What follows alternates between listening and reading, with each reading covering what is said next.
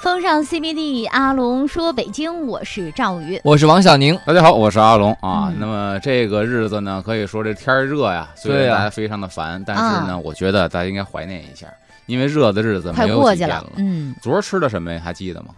昨儿家里吃的烙饼摊鸡蛋，为什么知道吗？为什么呀？头伏饺子，二伏面，三伏烙饼。嗯昨儿是摊鸡蛋，三伏吗？已经进了三伏了，就咱们说的末伏已经到了。哦说白了，再过十天啊，啊，按老理儿来说，嗯出了伏，虽然还会热，就没有这么热了。没这么啊闷了。慢慢的，一到早晚，这风起来就是凉的了。对，哎呀，所以有时候呢，这夏天呢，虽然很多人不爱过，像我不爱过夏天，嗯嗯，太难受，太热，吃也吃不下，喝也喝不下，睡也嗯睡不好。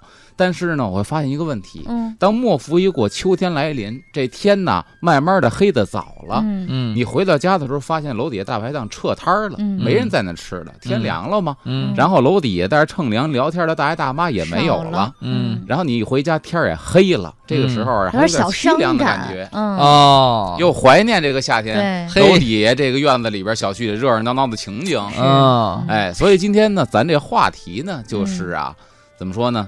咱算是这个伏天的回忆或夏天的回忆。啊好，因为上次咱们讲了，说这个伏天该干点什么，嗯对吧？咱们今天可以接着讲，因为这个从古到今呢，按习俗、按文化来说呀，嗯这个夏天该干的事情太很多了，嗯，所以说那两期没有讲完，今天嗯我接着讲。嗯，大家也可以呢，互动的时候在这个平台上留下自己对于夏天的回忆，对吧？嗯，哎，咱们就古今结合。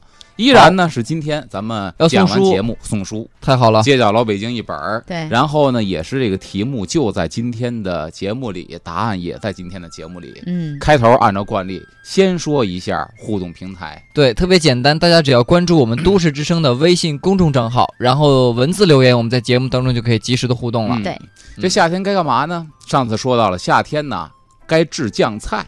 嗯，因为什么呢？这个季节啊，蔬菜特别的多嗯，都上市了。那个时候古人呢叫不食不食，这是孔夫子说的，嗯不是这个节令他不吃。嗯，那是不是证明说古人就没见过反季节大棚蔬菜呢？嗯，也不是，哦，起码在清朝来说，我们看史料，嗯清朝的皇帝就见过反季节蔬菜，嗯，但是呢，只当盆景观赏，不哦，当为食物。所以说呢，那么反季节蔬菜没有，在冬天的时候可能就比较匮乏，嗯，在这个时候呢，我们夏天蔬菜比较多的情况下，就把它腌制起来，嗯，然后呢，哦作为冬天食用。夏天腌酱菜嗯哦也是古时候的一个习俗。那说到酱菜，北京很有名儿啊，啊，六必居的、嗯桂新斋的、对，嗯等等吧，啊，天元的，嗯，北京还是比较喜欢吃酱菜。对而酱菜呢，在那个年代啊，它不是说一个阶级的划分，不光说穷人吃酱菜，嗯有钱人依然喜欢吃酱菜皇上吃吗？啊，皇上也吃酱菜。啊，嗯像我们在《红楼梦》里说的茄鲞，本身就可以说它是一种酱菜，对，哦，对吧？因为茄鲞本身呢，它不是一道热菜嗯啊。当然，因为曹雪芹先生的笔触呢，没有那么详细的记述这道菜到底是怎么做呀、几分熟啊、怎么起锅呀、嗯，所以以后世人去揣测这个茄鲞，嗯但起码知道应该是用鸡汤调出来的一道酱菜。嗯，哇而且呢，作为当时的这个进京赶考的举子们呢，也喜欢携带这种东西，嗯，方便易带，而且呢嗯还是一个速食品。嗯，就那个时候的酱菜，明白，就是比如说那个带酱味儿的茄子是吗？然后抹一点，就是不，抹它在那个馒头茄酱上。还不是酱味儿的，它就还不是酱腌，它是拿鸡汤吊出来的。嗯哦，反正我在现在的红楼宴里看到的是这种做法，啊只是说这个其实也是可以说是酱菜的一种，因为它不是说嗯当时做熟当时吃，哦嗯，而是呢要储存一段时间之后，可以随时拿出随时吃。嗯，留住夏天的新鲜。哎，对，这跟酱菜可以说是一个道理。嗯，嗯而且这个酱菜很有意思，北京人腌酱菜啊有两种，起码有两种这个方法，一嗯种叫爆腌儿，一种叫老腌儿。小宁，你听说过没有？我这我还真没有听说过啊爆烟儿和老烟儿是怎么怎么个区别？爆烟儿和老怎烟么儿的区做别法？嗯，区别就在于它的时间。所谓爆烟儿呢，就是立刻腌制，立刻吃，嗯，这哦词为爆烟儿。爆烟儿的东西呢，这么说吧，色泽是不够深厚的，啊，哎，因为它时间比较短。嗯比方说，这个爆烟儿萝卜皮，嗯，嗯，我们不糟践东西，把那萝卜那皮两个字儿是怎么写的？就是暴跳、暴躁那个啊，暴暴躁的暴，哎爆烟儿烟儿是那什么？就是烟嘛。哦，就是哎加儿化，加儿化音了啊。 然后呢，爆比烟如儿说萝卜皮削完之后嗯，这要吃，这要吃怎么办呢？我中午要吃的时候呢，我早晨买完菜就把萝卜皮给削完了。啊，嗯削完之后呢，抓点花椒，抓点盐，抓点味精，倒点酱油，往这里这个小坛儿里这么一泡，嗯，等到中午的时候，可能只过了四个钟头，啊中午饭的时候就拿出来吃。哦，那这嗯种酱菜呢，有一种特点，外表的这个咸度很高，啊，内心儿还不太咸，嗯，没有腌进去。但是一嚼碎了刚好哎，对，刚好，嗯这叫爆腌儿。哦，老腌儿则不然，老腌儿叫风坛子，可嗯能要腌两个月，色泽非常的醇厚，因为它都浸进去了色儿嘛，深对吧？嗯啊，所以咱们看，比如说这个这个六必居的很多酱菜，有那个老，我看有老腌儿的黄瓜哎有啊嗯，酱黄瓜，特别深，黄瓜，其实这也是一个，这你刚才说的特别对，嗯黄瓜就有两种，老腌儿、爆腌儿。嗯爆腌黄瓜就是很短的时间内，比如说搁点儿白糖，嗯搁点儿白醋，嗯搁点儿味精，搁点儿盐，然后弄点儿辣椒段儿，嗯，往这盆儿里这么一泡，早上起来泡的，中午就可以吃。对，哎，这就属于是、这个，还可以用那个花椒油浇一下，也特 别哎，这就是属于香是爆腌儿这个黄瓜。对爆腌儿黄瓜还得搁点儿，必须得搁点儿糖提鲜，对它对。嗯时间短，那对搁点儿白糖提鲜。嗯，哦老腌儿的那黄瓜呢，你就你就像你在六酱局见黄的，瓜了就是是嗯棕色的嗯那老腌儿，哦时间很长，嗯。很入味儿。哇塞，我我我我这周末我一定要做一下，我我听众这个时间全给我们把吃的发 过来， 发烤串儿什么油炸大虾呀啊什 么的啊，都发过来，烤牛鸭大虾哦，那我嗯我知道大家关于夏天的回忆是什么了，大排档，对，还晚真上吃是各种对好吃还的。真是，但是大排档呢，最近有一个新闻和消息啊，我估计大家应该也听说了，就是大家非常喜爱的麻辣小龙虾。嗯哎，啊昨天看了一篇报道，很有意思，因为嗯昨天我在节目里报了一个新闻，嗯嗯就是某地方的呃两个人去吃马小，嗯，嗯，俩人肚量也很大，吃了将近四百只，哇嗯结果引发了就啊一种病叫横肌纹溶解症。嗯横纹肌溶解症呢，就是吃完之后，就像这个人呐缺乏锻炼，但嗯一次去健身房练了很长时间，嗯嗯，回家之后全身酸疼没有力气，就嗯是这种症状。嗯嗯结果马上就医，这还不至于要命啊，嗯不至于死人。但是呢，当时这个症状非常可怕。嗯就医之后，现在这个医生也是提醒大家，现在呢，我们能够发现的就是过量食用小龙虾导致的这个横纹肌溶解症的病人，嗯在全国有那么四五例。我告哇，诉大家，不要过度的食用这些东西，嗯它身体里边有一种毒素是能够引起人这种身体不适的。天哪，就这种毒素少量吃没事儿啊少量太吃大没事儿量就不行了，两个人吃了四四百只肯定这也是是蛮一人真吃个的两三十只其实没有问题。对啊啊，，你好，一人吃好一两百只那是肯定不行的。太啊哎，嗯昨天还看了那个报道，然后他引申就说到，这个大龙虾、小龙虾是不是一个物种呢？不是一嗯个不是物种。嗯但是为什么大龙虾贵，小龙虾便宜呢？嗯，后因为它来，小啊，哎，还不是小龙虾便宜，因为小龙不虾是它多呀小，，嗯跟它的营养价值其实没有关系。数科学家量，研究之后说，大龙虾、澳洲嗯大龙虾嗯，跟马小在营养价值上没什么太大区 别，啊区别在生存 环境，生存环境和数量。大龙虾嗯太少了，嗯物以稀为贵，所以那东西哦贵，对那要卖到一百六七一斤，嗯嗯然后这个呢两三块一只，所以这它这个差别营养价值没有差没有别，太大的区别。还那还不如吃小龙虾 我呢。昨天看那报道，我觉得那哎也呀，就是花那么多钱吃大龙澳洲大龙虾的，其我们实穷人不如买二心十斤里平衡了。小龙虾 吃。对呀，但是小龙虾我看很少有按照大龙虾那么做的，就是切呃切片放在冰片上面做的那种，就是 那没法切片呢，嗯你 把那小做龙料理虾皮剥开之后，一共大拇哥这么含的肉，你怎么切片儿？哦那倒再是切片但儿是成你肉知末道吗？儿。人家吃大龙虾讲究的是一气氛感觉，人家啊嗯餐厅环境不一样，坐在那种环境之下，咱也可以把吃大小龙虾放在那个冰的那个满手蘸着小龙虾虾是吗啊？冰盘上包着那 啊冰盘上，然后拿了点一点芥末吃，是吧哦？然 后芥末那酒店大堂给轰出去了。先生，您这也是 外卖，不许堂食嗯啊！这刚才说的酱菜，嗯对然后这一天呢，还应该干点什么呢？在古嗯代晒医书，医书呢不是说嗯医生的那个医书，是我们穿的衣服衣服啊和和熟，我们看的这个书。嗯嗯，因为这个时节呢，属于是太阳比较足，嗯尤其这两天，咱上次对说这个什么时候？说这个立秋的时候，嗯，咱说了早立秋凉飕飕，那天确实凌晨四哎，点多立没秋。觉得凉飕对飕呀啊？前天不是天气预报吗？ 说这个立秋之后最暴晒的一天，大家都感受到了，前天对最暴晒的一天。那么伏天的时候呢，这种暴晒的日子比较多，嗯，所以对于这个晒衣物啊、晒书籍啊比较好。嗯这天气条件来啊，说，而且北方地区都是流行就拿那个棉花打的被子嘛，嗯，啊，呃到了这个时候应该是就晒棉花晒被子呃，的拆机会被了后嘛，嗯因为它盖了一冬之后，应该在我们想当时我们住平房的时候晒嗯被子呀，嗯，比这个还稍微早点儿，哦啊大概是六月份，就那开会儿始晒天还不是了特别热，还没对太暑伏的时候，不是特别热。那会儿就是在这个北京的胡同里边儿， 嗯哎，就有一种声音，弹苗打被套，啊就，干这个。对。哎，你把他招到家来，我特别喜欢看他们那个，他怎么弄呢？他们那个呢，你弄 小时候怎么什么都爱看？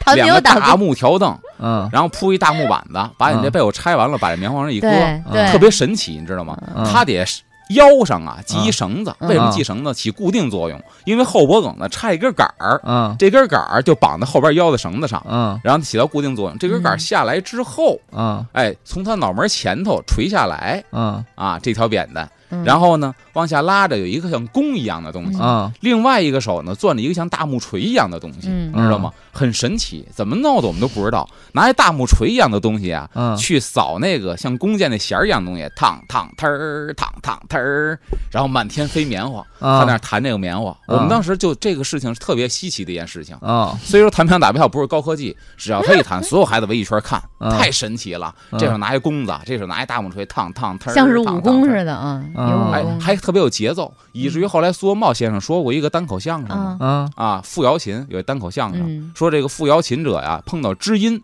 你才能听得懂，对啊吧？对呃，这个这个子期听琴嘛，对，你才能听得懂。他说我就是谁呀？他说他们家谁谁谁在那儿弹琴。哎呀，半夜的时候听见楼下墙根底下有一女的在哭，嗯然后他说你爸爸去了，一看认得，谁呀？你妈。废话，老两口子能不认识吗？嗯然后说你听到我这个琴，你是不是被感动的哭了嗯啊？我这么多年没想到我媳妇儿是我的知音者，结果你妈怎么说呀？嗯我倒不懂得哪个是琴，什么叫古乐，反正我听到你这个动静啊，就想起我娘家大哥来了，就是你大舅子。哎呦，那令兄是不是也是一个古琴高手？那倒不是，他是一弹棉花 的，就那古琴弹出 去弹棉花嘚。儿烫要烫哭嘚儿了，对嗯，那也当了一个包袱啊啊， 这嗯确实是很神奇，他那个对一套动作下来，嗯，哎啊！你看，说着说着，时间到了，哎，先进段交通是吧？啊对回来咱接着说。好的。风尚 CBD，阿龙说北京，欢迎回来，我是赵宇大。呃家好，我是王小宁。大家好，我是阿龙。咱们说说这个福田的记忆啊，嗯孟夫干点什么？刚才说的这个得拆被窝、打被套，嗯对吧？嗯而且大家想到没想到，当年有一小品《超生游击队》，哦啊黄宏跟宋丹丹俩人都从事什么职业？黄宏从事的职业，My Dummy 不是你啊哦你另外一个小品《超生游击队超》，生游击队黄对，宏，黄宏，演的是一个什么角色？是弹棉花的吧？弹棉花。宋丹丹演的是一干嘛的？宋丹打丹被套的，也不是，宋丹丹演的是一修鞋的。哦，他哦，俩嗯上来之后没有台词，刚上台的时候，这个宋丹丹拿着这嗯个拿着这个针子针板，知道吧？嗯针板，这手拿锤子，当当当，然后黄宏出来了，拿着那弓子，腾儿腾儿腾儿。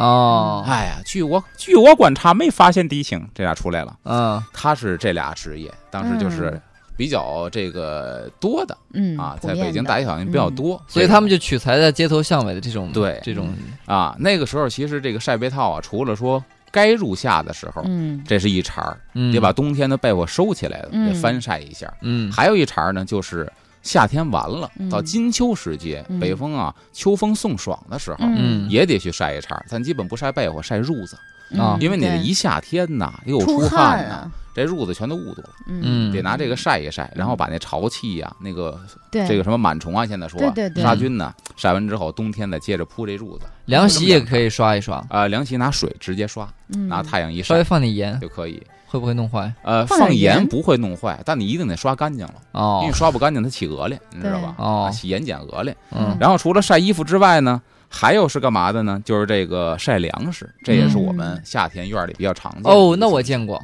晒对吧粮食，嗯他先得粤粮食，嗯那会儿的米啊，跟现在的米啊。我不知道哪儿不一样，反正那会儿人没那么娇气。嗯现在一说谁家米生虫了，呵，我得给电视台打电话，我得曝光这事儿。那然后时候这样你他去都有调米查虫说，谁家米缸没米虫啊？嗯都有。对那米虫有飞的，有小白肉对虫的，对嗯对，老太太把米缸、面缸啊搁到院儿里头，这手呢拿一个小那个什么小螺，啊，对对哎对，然后带得去网的，裹去，歘，对对，对，嗯哎，连裹带筛，筛完之后再搁到那桶里，再储存上。对嗯，哎，那会儿一到夏天全都这么干，嗯哎，没有不长虫的，见过，嗯哎见过因为平房它也潮。对还有干嘛的呢？就是这个皇上家，啊万历这个野货编里边记载说六月六啊嗯，因为洗晒这个习俗啊，嗯在汉代的时候是七月七，对，嗯后来慢慢历史延展呢，现在到六月六。嗯反正总之来说吧，就是从六月六到七月七这一月之间，嗯都有这些个习俗，那正好嗯是伏天儿，对吧？对七夕应该是下下礼拜，嗯对吧？那么这个万历后边呢说六月六内府皇室遂晒铺立圣实录。那皇室是干嘛的呢？嗯皇室城，嗯皇室城皇家档案馆，哦现在在北京的南池子，嗯嗯南池子大街有一个古建叫皇室城，嗯还能看得见。但嗯现在我不知道让不让进，反正你能在门口往里看一眼。嗯，那是皇家档案馆，嗯哦皇家档案馆出来得翻晒这个皇家档案，嗯哎，哦他也怕这个虫蛀受潮，然后烈圣御制，哎，是什么东西呢？皇上的仪仗也得去晒，哦，这样啊，皇上出巡的时候，你得有啊打掌扇的，嗯，对吧？打那朝天凳的，对吧？这一溜。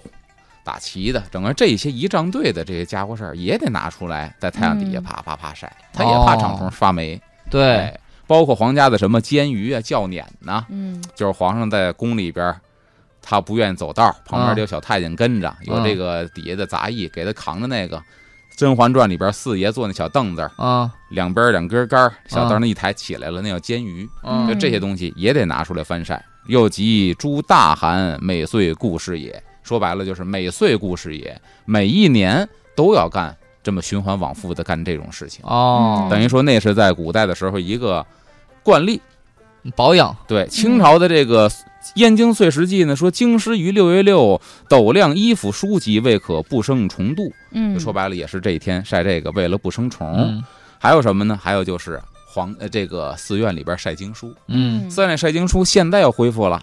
一到农历六月六，哪儿还有呢？嗯，我记得在这个八大处灵光寺，嗯，好像有这么几年，包括今年吧，连续几年都办这个晒经会。嗯，哎，哦游人如织的去那看看晒这个经书。那现在就开始了吗？呃，应该已经过了嘛，六月六嘛，嗯哦啊，咱们都快到七月七了嘛。嗯，说呢，这个清朝的《清嘉录》记载说，是日就是这个日子，嗯然后诸丛林各以藏经爆裂日中，也就是说，在这儿啊，把这个经书暴晒在太阳底下。嗯，僧人及村玉，他们特别会瞧使唤人。嗯嗯，僧人一看这么多书，三藏十二部大藏经啊，藏在一个藏经楼里这么多书。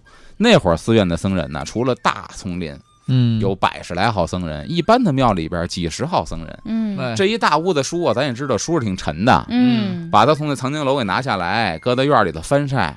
他一几个人的是个力量体不力行活儿。嗯他巧手艺人叫僧人及村玉，村玉就是村里的老太太，啊，农村大妇妈女，老太太嗯。哎，把他们集合起来啊！你们先不要跳广场舞了，先来我们这广场。嗯哎，嗯为翻经会得起名儿啊！嗯啊咱把人集合起来干嘛呢？这哎，咱们今天这个活动啊叫翻经会。嗯翻经会就就是叫来我回们帮翻晒忙的嗯翻书，哎晒晒。那翻经会肯定是不给你钱的呀，嗯都是义务劳动啊，嗯里边肯定有大量的信徒，对吧？啊，嗯但是呢，得巧使唤你呢，得让你心甘情愿。嗯，说什么呢？未翻经十次，他生可转难身。就是你翻来覆去啊，你盯着这一堆经书，重男翻轻来女覆，去十次，你下辈子投胎转世啊，你就从女的变成一男的了，重男轻女，就不是老太太。了，是老爷们儿了。哦，我就想做女人他。得给你这么一个精神上的一个鼓励，嗯嗯然后呢，巧使唤你，嗯，不给你钱，啊，你知道吧？让你嘿帮着寺院干活儿。但这个呢，你说这个东西吧，其实嗯很矛盾。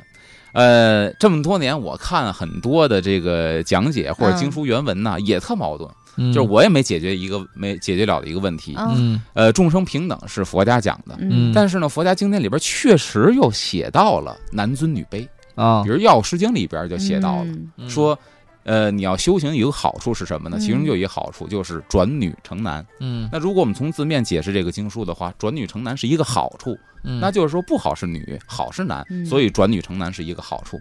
但是呢，六道众生平等，或者六道众生都有如来德相智慧，这也是释迦佛说的。所以这个，个到现在，说实话，我没太明白啊。嗯当然，那古时候确实有这种说法，嗯，就是僧人把你们集合起来，下辈子想当男的吗？来帮我们晒经吧，嘿翻十次，啊哎，这也是夏天干的事儿，这是夏天干的事情。嗯，然后文人家里边呢，也要去晒自己家的嗯书。佛教里边寺院晒经书，哦老百姓家呢，文人雅士晒自己的书。哎呀，嗯那我得把我那些漫画书拿出来晒一晒，你的漫画书小哈人，书嗯嗯那可不容易。我跟你说，你那书那值了钱了，是吧？嗯当年一块二一本，现在可不是这个价儿。对啊，啊对对对，我知道，如果是一一整套保存较保存完完好，那可现在对贵了。嗯那会儿人的书呢，还有一个在晋朝的时候，一叫郝龙的大学士，嗯嗯就是这个晋代啊，咱知道这什么也出过这个竹林七贤，嗯就那会儿吧，个人特别的多，嗯啊有本事、性情又比较各个色的人性的啊特别的多。郝龙是其中的一个。嗯啊，这也是历史上非常有名的一个典故，大家都在六月六、七月七在院里晒书呢。嗯这哥们儿呢，拖一大光膀子，四仰八叉朝天，嘎叽躺在这院子里头晒肚子。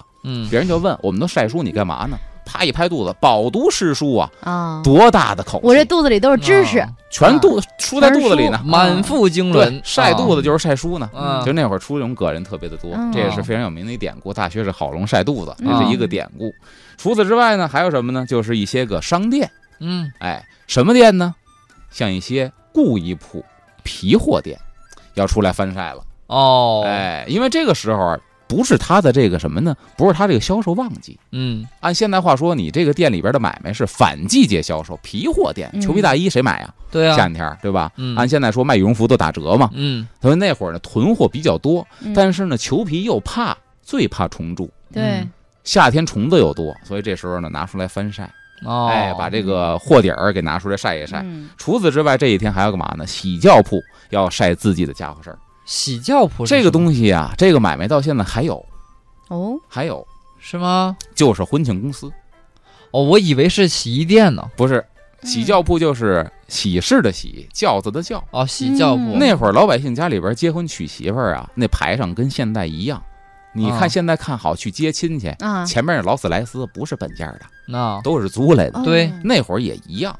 哎呦，我这场面大极了，好家伙，我这半副銮驾中间这个大红轿子，嗯嗯包括一进屋，这个家里边摆着宴席，摆这个二十桌，嗯二十张八仙桌子，多少个椅子，这些桌椅板凳，连你吃饭的锅碗瓢盆都不是你们家的，嚯全是租嗯专的门有这个买卖，嗯啊对吧？嗯谁家里边好有四十个碗呢？没有。嗯，嗯你要请客了，用百八十碗，你去那儿租去，人家有碗，嗯啊有筷子，人都有。现在比较好，现在都酒店了，哦哎，酒店一条龙这了，这嗯种餐，你不用具酒店给提供嗯，但是你要什么呢？你这花门、啊！路啊引、想这那得自个己车整队对都是，嗯是哇他婚庆公司他。好专业啊，龙呃，做了不少但我研还没究，哦去，我还没参加过嗯嘛，对不啊，对那？倒是， 那都是婚庆公司给提供的。嗯哦那会儿就叫洗轿铺，他们给提供这些个所有的道具。嗯嗯，，哎，那么到这个日子口呢，要拿出来把这些东西啊，也在自己的院子里晒一晒。嗯哦，洗轿铺这一天，而且这一天还要干嘛呢？犒劳伙计。嗯，就说白了，跟现在呀有些相像。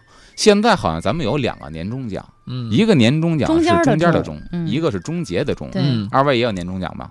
有也有嗯啊，吧？现在还现在还不知道呢，表现好是有的，哎表演好是有啊的对。嗯那个时候呢，买卖家儿也一样，嗯就是掌柜的到这一天要犒劳伙计，嗯就跟现在这年终奖一样，中间儿发一次奖，啊等到年底过年的时候、春节的时候还得再发一次奖金。嗯，所以你看，这个习俗其实从古代一直保留到现代。哎，哎，这是这个这个当时说的这个喜晒，嗯而且呢，这个广东谚语说什么“六月六晒衣服”，说江南各省比北京加一“更”字儿，梅雨季节它更容易发霉。啊，对，所以趁这个梅雨季节来之前，以至于这梅雨季节结束之后这段时间，也要拿出来翻晒一些东西，嗯因为咱没在南方长时间生活过、嗯啊，只是从书本得知。我不知道这个小宁在南方生活是不是这样？南方就是我觉得晒啊，得分一年得晒至少晒两次，嗯，呃，这个冬天，嗯、就是就就得过了以后就得晒，啊然后不然的话，你进入这个春天就来不及了。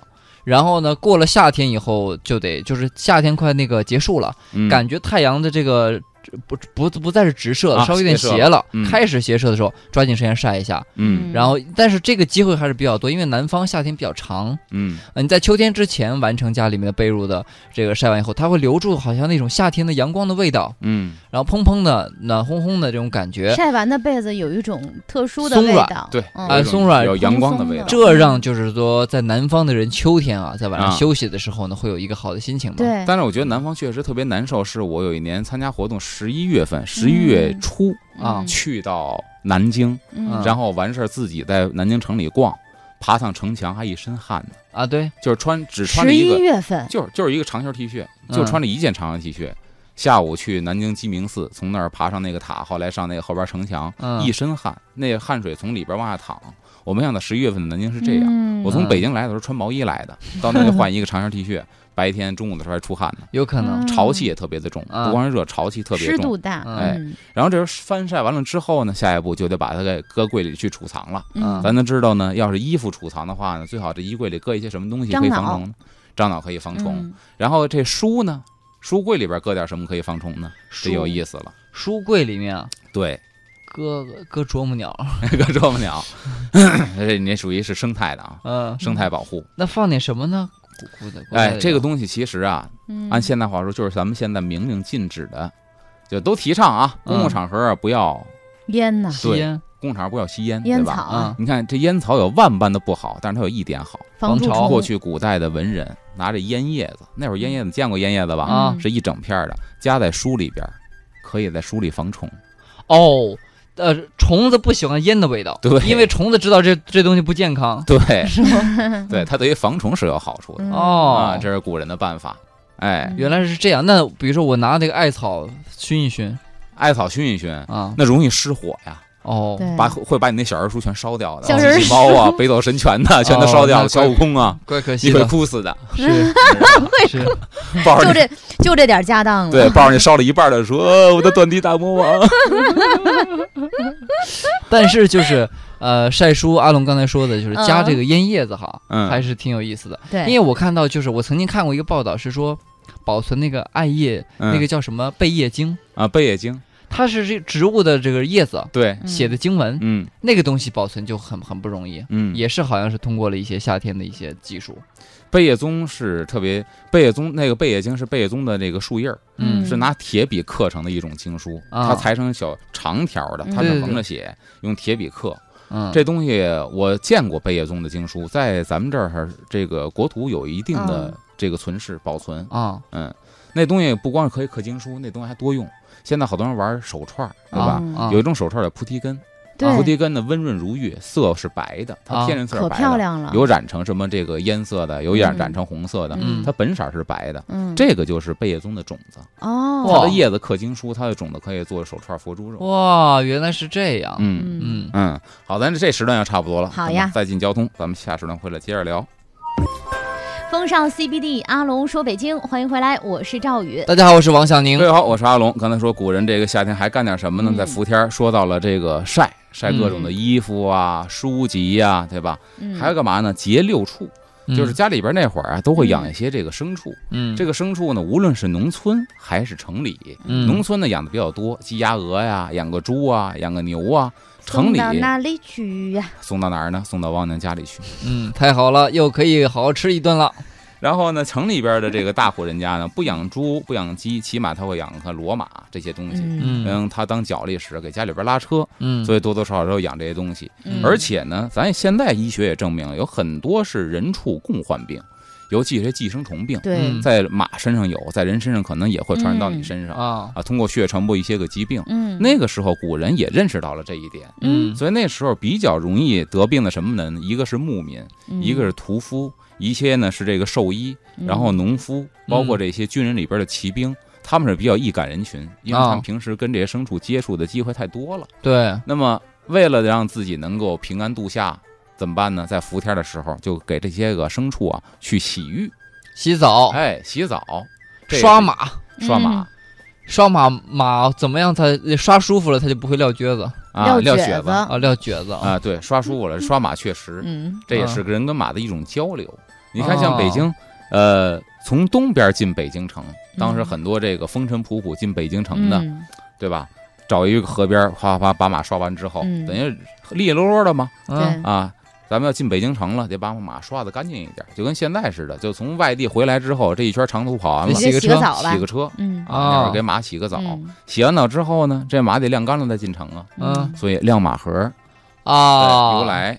晾马河，把马给晾干了再进城，所以其实嗯说白了，就那个时候晾马河周边就是嗯北京一个集中洗车点儿嗯啊，啊，进城之前在那儿洗车洗牲口，嗯哎，就是这么一个意思。嗯啊现在就是我看啊，就是机场附近的路上啊，嗯，呃，就是到了夏天以后，它就路边就有洗车的，就是黑洗车对吧？黑洗车，然后呢还卖那个凉席，啊，对对对车座子上那个凉席，但黑洗车咱是不提倡，为什么呢嗯？它们有两种，第一种呢是用河里的水，嗯本身这个水不干净，嗯而且里边有杂质，对你车身的车漆是有伤害的。嗯哦另外一种呢就是糟践的自来水，它嗯不用中水，而用人饮用的自来水去刷车。嗯哦，他们呢，因为这个这个水他们是盗取一些路边管道的这个水，嗯所以说他们没有什么成本，嗯他们就不会节约，不会珍惜。对，所以咱们这个打击黑汽车也这样，因为很多正规的汽车点儿呢，它用的是中水。不去用他们洗，对，本身咱们这个北京城水资源就是比较珍贵的。对，嗯嗯那么除了大型的牲畜之外呢，还有一些小型的宠物，在这一天也要给它们洗澡。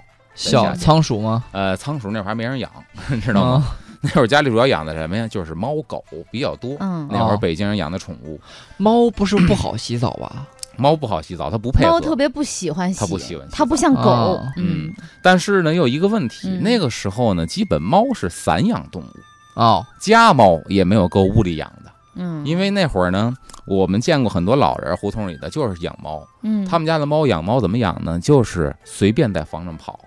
但是谁家养猫有一个这么一个特点，嗯这小门儿啊底下开小窟窿，嗯猫这洞小窟窿上边钉着么一小帘子儿，嗯。嗯然后这是猫自己来回走。我小时候，养猫就是这样，哦平房的时候对，单给它开一个，它能通过对啊的，，它不会在屋里待着的，嗯，啊它会满处窜。晚上到点儿，它回它来会睡觉回来来了，啊的，嗯哦甚至吃饭它都不回来，谁家好吃的就奔谁家去了。猫嘛，哎，那是平。平房里的养猫，真没良心而且这个猫还特有意思。我有一个朋友，他们家猫会看家，啊一！只大猫黄看猫，家，哎，这一只大黄猫。大黄那会儿嗯住的这个平房啊， 嗯特别有意思。嗯，有的那平房，像我小时候平房啊，嗯我们家那房都不是全玻璃的，嗯嗯是半拉玻璃啊，半拉这个窗户纸，嗯你知道吧？靠窗台儿这是玻璃，嗯往上半截儿呢那一溜是窗户纸。嗯我小时候还这样呢，嗯他们家也这样。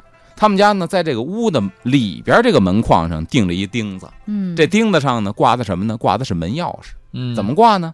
在外边把门锁上了，他那窗户纸啊有一小窟窿，嗯嗯然后呢把手伸进这个窗户里边，一反手把这钥匙挂在屋里头这门框上嗯了，啊他就走了。但是有一个问题，就是如果来了坏人了，他一伸手就把钥也匙能掏出来找，他一开门就进去了。啊嗯对但平时这院里边好多街坊邻居帮你看着，没问题。嗯除此之外，他走的时候，啊他就把他们家大黄猫搁在屋里头。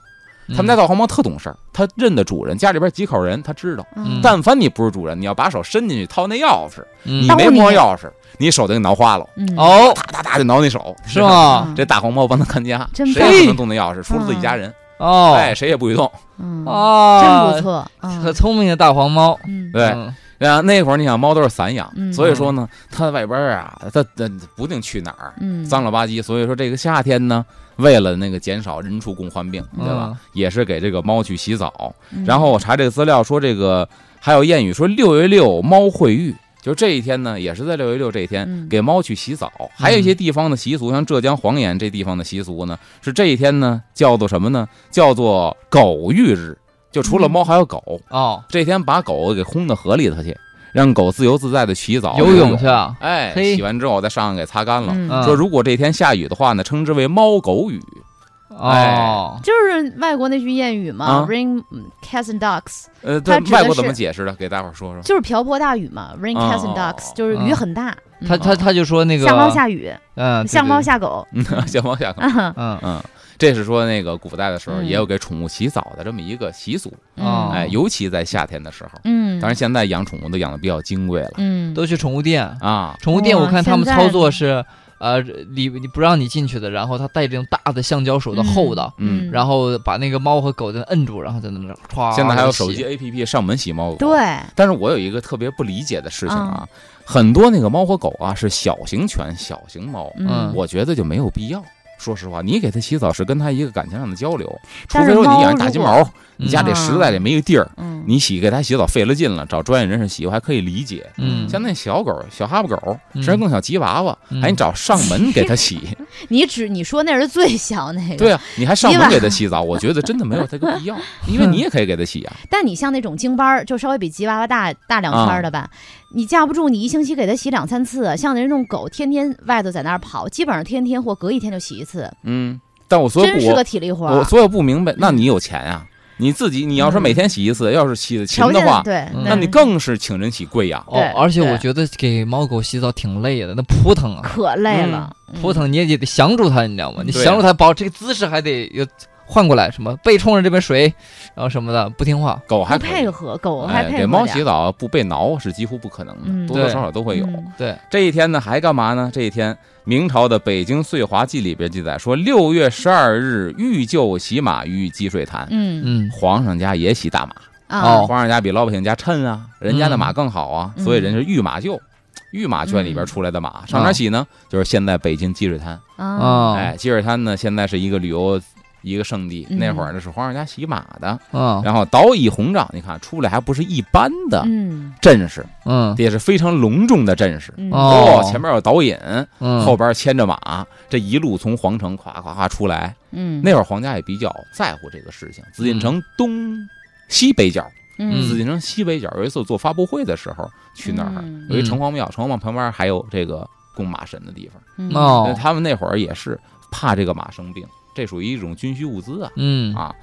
早已红帐，终有数头锦帕覆之，就是里边有几匹马，身上盖着锦缎，不得了。嗯，就是你看这马是干嘛的呢？这马是曾经被皇上骑过的，哇，所以跟别的马得区别开，哦嗯身上披着锦这是缎。皇马，哎呀，那可不一样。嗯所以你说这个就是皇家等级制度啊。嗯，嗯后宫妃子女人如此，谁是贵妃，谁是妃子，谁是嗯马嫔都妃，这谁是样答应，哈，马也如此啊。嘿哎呦喂，嚯，谁要是啊，让皇上骑过这马，都盖上锦缎，那可不哎一样。呦了不得了所以啊！为什么那么多人争这事儿啊？哎，对吧那但是就是皇上骑的马就一定是特别好的马，还是说真正好的马在在那个就军队里面呃，皇上骑的马确实是好马，嗯是吧？？对，哦，就选出来那种所所谓那种神驹，呃，对，呃，马的品种也好，马的这个样子也好，嗯而且这个身量啊、颜色都得好，他得嗯全方位考量，哦，知道嗯吧？因为这皇上骑马主要是干嘛呢？主要是狩猎。啊皇上在城里边出门儿不骑马，啊嗯出门儿还是坐轿子，在嗯皇宫里边儿坐监鱼。嗯一般来说，去这个秋围去。嗯去？哪儿啊？比如北京大兴西红门里边儿有这个这个围场，嗯然后呢，这个南海子麋鹿苑，比如再上这个热河嗯啊那边儿去狩猎的时这候一，年也就那么他才几回啊。那呃，看来这马相当清闲，当皇上的这个爱居太清闲，一年就上几天班儿。但是平时得给它养好了，对，也平时得还得好吃好喝对伺候，着。而且也得也得训练，你不能说那啊皇上骑哪天马都跑不动了也不啊行，对吧？也得训练，所以说那皇上这马是相当神气的，哇哎呀很塞，滋润，而且皇上这骑马呢，它跟别的马这个配套设施还不一样，嗯它的这个鞍子呀，对吧？它这个缰绳啊，都是最棒嗯的。大家可以去哪儿呢？现在北京故宫博物院太和殿的西边嗯嗯有一溜儿直房，嗯以前是这个直房，现在呢那个地方是展览，嗯里边就展出着当年皇上用的马鞍子、哦，嗯皇上用的缰绳、看皇上狩猎的时候用的弓箭，哎呦，那应该很精致，镶的是松石、珊瑚、马。！哇，都是我喜欢的，我见过那个，知 道吗？相当的高级，这么高端呢？确实不一样。那我确实不一我样能想到比这还高端的。什么呀？嗯？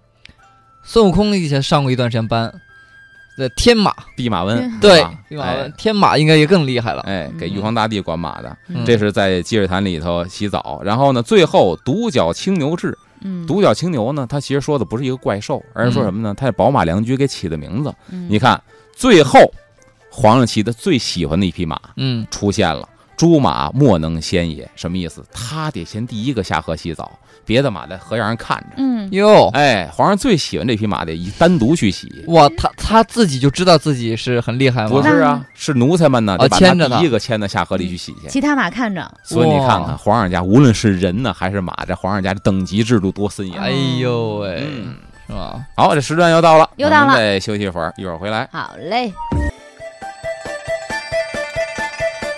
风尚 CBD，阿龙说北京，欢迎回来，我是赵宇。大家好，我是王小宁各。位好，我是阿龙。这一天呢，刚才说了洗猫、洗狗、洗牲畜，皇上家洗马，皇上嗯家还有一个大型活动就是洗象。哦，大象，对，这是皇这上个家是大家都会围观的，啊对全城老百姓没有动物园那个时候，嗯清末的时候才有万生园，就是北京动物园前身，嗯票还豁过，一般人去不了。嗯那么那时候呢，皇上家洗大象的时候，老百姓可能看看大象嗯什么东西。大象从哪儿出来啊？先说从向来街、宣武门外向来街，啊，宣现在有一武门宾馆叫向来街宾馆，哦，就是因为那地方曾经是大象去宫里边去当差，然后回相房必经之地，所以这地儿叫向来街。嗯因为据这个明朝、清朝的史料记载呢，说什么呀？那个时候皇上家大型朝会嗯是有大象作为仪仗的，啊嗯包括我看一些皇宫里边的什么呢？就是皇上这种大型礼仪的图轴，是吧？嗯皇宫里边办一些大型的礼仪，有这种画儿，就会把这个大象牵出来，然后呢，大象有那种特殊的鞍子，嗯，它身上也会配鞍子，嗯就像咱们去泰国骑大象一样，哦对吧？嗯啊但是它上边驮的不是给人坐的那个座儿，而是什么呢？一个宝瓶，一个大瓶子，那给是为绑在干大嘛象，呢？哦就是太平有象，他为了讨这么一个吉明祥。啊白了哦嗯故宫里边很多吉祥摆设就是一个金大象，上面一个玉瓶子，嗯对吧？嗯其实生活当中他们也是把大瓶子捆在大其象实后现背在上泰国它的吉祥物还是大象啊呢，所以太平，有象。对嗯那哦么这些执勤的时候啊，嗯礼仪的时候都有大象的影子。嗯那平时的时候呢，养在象房，一堆象奴看着。嗯等到六月六的时候，嗯一祝福也开始啊要洗象了。嗯在宣武门外的这护城河这儿洗象，所以当时两边的这个茶楼好壮啊、观酒肆儿啊，二楼景观最好的地方，能够远眺的地方被预定一空，哦 都在这一天在这儿吃着饭、喝着酒，嗯看洗大象，凭栏远眺。看底下这个河边上洗大象，啊看了一真着。嗯，那会儿这是一景儿，嗯嗯哎，这是夏天的这个关于洗。嗯然后呢，还要干嘛呢？这一天还要淘井，淘井，就说白了搞卫生。啊，嗯呃，那个时候呢，老百姓吃水全靠井，嗯，每个胡同或者隔条胡同都会有井，嗯对吧？咱也讲过这个以前的一个行业叫井窝子，嗯嗯在井搭一小棚子，里边住一人，山东大汉，对吧？井窝子专门有管理的，山东大汉干嘛呢？就是现在的送水工，嗯，谁家定水拿水车子，对吧？给人家推送水去。嗯，那么当时喝水收钱吗？跟现在一样，会收一些水费，啊不是特别的贵，会会收一些。哦嗯为什么呢？因为它得有护理的呀，嗯对哎吧？这个路路坏了得有人修，嗯这井台坏了得有人补，对，这井一到夏天该淘井的时候，得有人嗯淘。说白了，都是体力活儿，对吧？那么大家呢，象征性的每家交点钱，哎，人家就专门护理这个井的人了。对那么嗯淘井也是这一天，为什么呢？就是为了水质能干净一些，嗯淘井是怎么淘呢？就是把这井壁啊，该刷的、该洗的，嗯，然后呢，清一嗯清，清一清，把里边那个脏水往外淘一淘。那我有个问题，就是你比如说你刷了它那个脏东西全掉在井水里了，就是都你要会把你会逃出去啊？那个井壁子不是说咱们像那个咱那个马路上咵凿完之后，这口就是井，嗯井壁子里边得拿砖给漫上，不是土的。嗯啊，那那那那是不行的。那井里边那井壁也是石头的，啊石头的，然后那个石头上比如说有苔藓什么有的，嗯苔刷藓，掉到水里了，对，刷一刷，然井后水这里啊水还得淘出来，淘出来给倒掉。哦，它会飘在最上面嘛，哎把最那上面那的层水全给对，打出来倒掉，所以说他那个这也是一个当时一个为了身体健康嘛，清嗯理这个井，嗯哎，然后这一天还干嘛呢？抹桐油也是这一天。抹桐油是桐油是一种什么油呢？桐油啊，一般来说在古代用在哪儿比较多呢？用在家具上比较多。嗯马三立老先生有一个段子，啊叫这个这个什么马大哈，嗯哎，说什么呢？说这个单位千户公司嘛，嗯，千户公司卖各种东西，单位进了这个五十桶桐油啊，嗯五十桶香油。嗯嗯说这个发货的时候给搞错了，为什么？他媳妇儿女朋友打电话催他晚上看戏去，嗯这嗯一慌，说这个本来说的挺好，裁五十个纸条写香油，嗯裁五十个纸条写桐油，嗯往桶上啪啪啪一贴，就全搞明白了。嗯结果刚要贴，电话来了。他女朋友晚上看戏去呀，老马呀，咱上哪儿看戏去呀？哎，我这不行啊，我这上班儿，一看你心里没有我，得得得，甭说了，我知道你不爱我，一慌就行，我马上去，马上去，这一慌，啪啪啪，就满对了，嗯错满拧了，怎么了？桐油桶切贴的香油，香油桶贴的桐油 啊啊，先是什么找来了？家具厂找来了，啊嗯你们看看吧，香油油的 桌子，香油油的椅子，你看看这还能卖不 能卖？嗯这正这正这啊对正说着呢，那边啊，食堂学校食堂 找来了，嗯食堂大联欢厨子做饭，你尝尝铜油炸丸子瓷实不 瓷实？铜油炸丸子能不瓷实吗？嗯你全搞错嗯了，铜油炸丸蛮子拧香油刷啊刷桌子了。嗯这桐油是以前呢防水的一种涂料，哦，哦哎，桐油刷在家具上啊，嗯包括船也会用到一些。嗯哦船长期在水里边浸着船板、船底啊啊啊，还有什么呢？以前有油靴，嗯就是雨鞋，嗯雨鞋不是像现在橡胶鞋，嗯包括雨衣，不是现在塑料雨衣，嗯干嘛呢？抹桐油，它哦防水，所以古人也有雨鞋，嗯刷了桐油叫油靴啊，哦这东西是有的。然后这时候刷这干嘛呢？给家里边门窗刷桐油是为了防潮防蛀，嗯哎哎，因为这日子口呢雨水比较多，嗯所以给家里边的木器啊防潮防蛀。嗯咱看时间差不多了，赶紧提出今天问题，啊对好说这个伏天儿，呃，这个书是怕潮怕虫蛀。嗯对但是古人有一个办法，就是往这书里边或书柜里边加一种叶子，可以防虫。这到底是一个什么叶子？哎啊。赶紧刚讲完的。知道的朋友，赶快把您的答案发送到我们都市之声的微信公众账号上面来，我们会挑出一位抢书啦朋友，啊、送给他一本来自于阿龙写的书什么书《街角的老北嗯京》。哎，你先看着，然后我再预告一 下，下礼拜五有一个精彩的节目，为什么呢？叫叫《北京城的捉妖记》哇啊！哦夜半时分，为何钟楼鼓楼闹狐妖？为何这个鲤这个宫院门前鲤鱼能成精？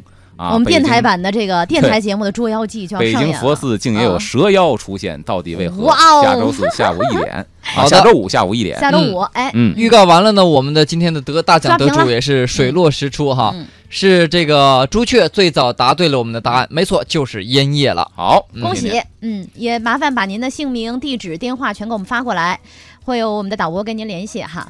嗯，好，我们今天的风尚 CBD 就是这样了，明上天午的再时见，间交给郝迪和王通带来今天的律动工体北，我们明儿见，拜拜。拜拜。